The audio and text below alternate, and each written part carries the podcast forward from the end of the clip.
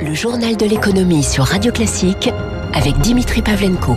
Avec Ophi Asset Management, leader en gestion ISR. Ophi Asset Management et votre épargne prend soin de vous. Bon réveil, bonne journée, soyez les bienvenus sur Radio Classique. À la une de l'économie, fini la naïveté, déclarait hier soir Emmanuel Macron à la sortie du sommet européen à Bruxelles. Les 27 se sont mis d'accord pour bloquer les exportations du vaccin d'AstraZeneca jusqu'à la livraison des doses prévues au contrat avec l'Union européenne. Bonjour Eric Mauban. Bonjour Dimitri, bonjour à tous. Alors le fait est qu'à ce jour, plus de doses produites dans l'Union sont parties à l'export qu'il n'en a été injecté à la population du continent.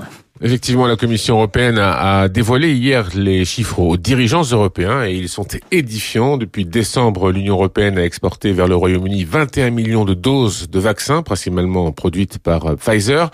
Un chiffre à mettre en regard avec les 31 millions de doses inoculées dans le pays.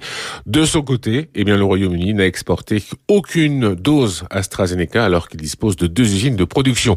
En conséquence, eh bien, l'Union européenne a décidé de se montrer moins naïve, vous l'avez dit, en renforçant le de ces exportations de vaccins. Désormais, les autorisations seront accordées sur des critères de réciprocité et de proportionnalité. Le nouveau dispositif a cependant irrité les pays européens les plus libéraux, hébergeant une industrie pharmaceutique importante comme l'Irlande, la Belgique, les Pays-Bas ou la Suède. Mais face à l'urgence de la situation, la Commission européenne a cependant imposé ses vues. Londres ne peut pas se permettre que Bruxelles lui coupe les livraisons de vaccins Pfizer. Le Royaume-Uni et la Commission européenne ont donc renoué le dialogue, mais AstraZeneca ne livrera ce semestre que 100 millions de doses contre 300 millions initialement promises à l'Union européenne. Merci Eric Mauban. Autre chiffre donné par l'Union européenne, ce sont 88 millions de doses de vaccins qui ont ce jour, à ce jour été livrées à l'Union européenne. Sur ces 88 millions, 63 ont été injectés. 77 millions de doses sont par ailleurs parties à l'export. Le calendrier de livraison prévoit 350 millions de vaccins livrés d'ici la fin juin, dont 200 millions rien que pour Pfizer. Par ailleurs, selon Reuters, la biotech américaine Novavax, elle repousse la signature d'un contrat de livraison avec l'UE. Novavax, malheureusement, manque de matières premières pour lancer sa production. Les déboires de la campagne vaccinale en Europe, en tout cas, pèsent sur la reprise. Selon Emmanuel Macron, toujours lui, l'Europe va devoir améliorer et compléter sa réponse économique et budgétaire. La force de la réponse américaine et du plan Biden nous place face à une responsabilité historique, déclarait hier soir le président. Il faut, selon lui, investir plus vite et plus fort, mettre en œuvre rapidement le plan de relance de 750 milliards d'euros décidé l'été dernier. Selon une étude de l'ère Hermès parue hier matin, la campagne vaccinale européenne a 7 semaines de retard, ce qui pourrait coûter à l'Union 123 milliards d'euros cette année. Aux États-Unis, Joe Biden, lui, entend doubler son objectif de vaccination, euh, visant désormais 200 millions de doses injectées aux États-Unis d'ici son centième jour, c'est-à-dire début mai. Le président américain, invité par visioconférence du sommet européen hier soir. Il a également tenu sa première grande conférence de presse à la Maison Blanche. On en parlera à 7h40 avec Alexis Karklins. Alors il y a les vaccins, mais où sont les autotests? La haute autorité de santé leur a donné son feu vert il y a maintenant presque dix jours, euh, mais ces autotests n'ont toujours pas le droit d'être commercialisés.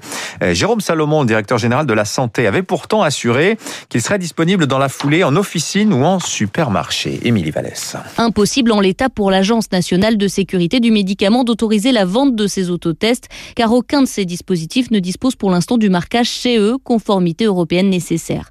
Mais le gouvernement compte obtenir une dérogation rapidement, comme en Allemagne, pour utiliser ces dispositifs lors de dépistages groupés et encadrés dans des établissements scolaires ou des centres d'hébergement d'urgence. L'idée, c'est de toucher des populations qui se testent moins et qui ont besoin de le faire régulièrement. Seules les pharmacies seront ensuite autorisées à les vendre car il s'agit d'un dispositif médical. Pour les grandes surfaces, on repassera. Le ministère de la Santé explique en fait que ces autotests nécessitent un minimum d'accompagnement. L'autre crainte concerne l'interprétation des résultats ces tests sont moins sensibles, de faux négatifs ne sont pas à exclure. Certains experts estiment, eux, que le gouvernement traîne des pieds à cause du lobbying des laboratoires d'analyse qui réalisent les tests PCR. À cause des confinements dans 19 départements désormais, la SNCF réduit à nouveau la cadence de ses TGV à compter de lundi. 6 TGV sur 10 seulement sur les axes sud-est et atlantique avec des renforts les week-ends et pendant les vacances. 3 sur 10 seulement euh, sur l'axe nord. En Chine maintenant, les punitions pleuvent Pékin a sanctionné cette nuit quatre entités et neuf personnalités britanniques, les accusant de répandre des mensonges sur la région du Xinjiang.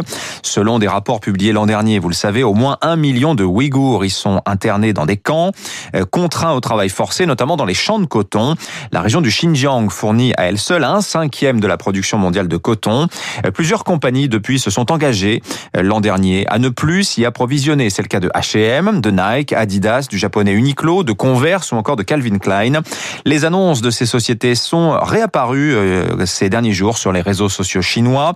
Plusieurs acteurs et chanteurs chinois qui étaient en contrat avec ces marques ont annoncé simultanément hier qu'elles coupaient tout lien avec elles. Eric Cuoche. Pékin et le boycott comme arme politique, un grand classique. Mais cette fois, le message s'adresse aussi aux industriels chinois pour l'économiste Antoine Bondaz. Il y a un objectif économique, c'est de limiter les pertes, faire en sorte que les entreprises chinoises en utilisent de plus en plus, que ce coton du Xinjiang puisse avoir un débouché intérieur. Pour convaincre les Chinois de ne plus acheter étranger, on tire sur leur corde patriotique. Ainsi, des communiqués de H&M et de Nike vieux d'un an annonçant ne plus se fournir au Xinjiang ont refait surface miraculeusement. Ni une ni deux des stars chinoises, mais aussi des sites de vente en ligne dénonce des attaques infondées contre la Chine. Tout cela téléguidé par Pékin, bien sûr, mais pas que, selon le géopolitologue Pascal Boniface. C'est aussi une façon de plaire au régime et de montrer qu'il y a une solidarité et que ces groupes sont aussi des groupes patriotiques. Cette polémique intervient après les condamnations de l'Europe, les États-Unis et le Canada du sort réservé par Pékin aux Ouïghours, ce qui prouve, selon l'économiste Marie-Françoise Renard, que les marques visées ont fait le bon choix et doivent s'y tenir. Quand même, on peut se dire que jusqu'à maintenant, elles n'ont pas été très regardantes ou très curieuses donc évidemment, c'est aussi parce qu'elles craignent pour leur image de marque. Il faut espérer que ça ne sera pas ponctuel. Au moins un million de Ouïghours seraient internés dans des camps de travail forcés dans le Xinjiang. L'actualité des entreprises après des semaines de négociations selon les échos, le gouvernement français et Bruxelles sont tombés d'accord sur la recapitalisation d'Air France. Les contreparties réclamées par la Commission seraient finalement moins lourdes que redoutées par euh, la France. À l'origine, il est en effet question d'obliger Air France à céder 24 créneaux horaires par jour à Orly et Amsterdam. Quelles sont les tendances du moment dans l'immobilier? Selon une étude Sologé Opinionway, presque la moitié des acheteurs, 48%, orientent leur recherche vers des villes de moins de 20 000 habitants. 48%, c'est trois fois plus que l'an dernier. Les futurs acquéreurs veulent des maisons avec jardin et haut débit Internet.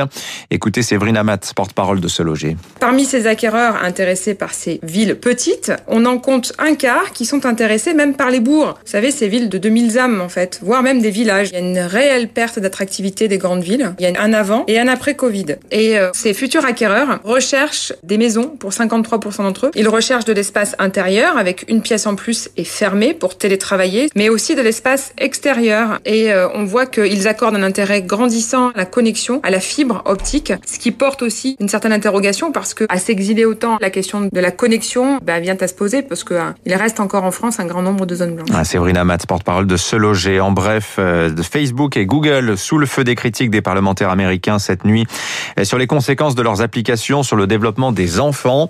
Google a à propos de YouTube accusé de générer des addictions chez les petits. Facebook pour ses projets d'application destinés aux moins de 13 ans, notamment une version adaptée d'Instagram que prépare le géant des réseaux sociaux. Les marchés pour finir, le CAC quasi stable hier, plus 0,09%, 5952 points. À Wall Street, le Dow Jones plus 0,6%, 32 619.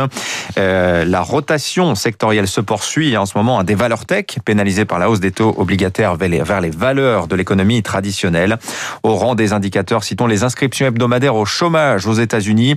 Elles ont baissé plus que prévu, 684 000 la semaine dernière. On est quand même encore au-dessus du sommet observé après la crise financière de 2008. 6h40.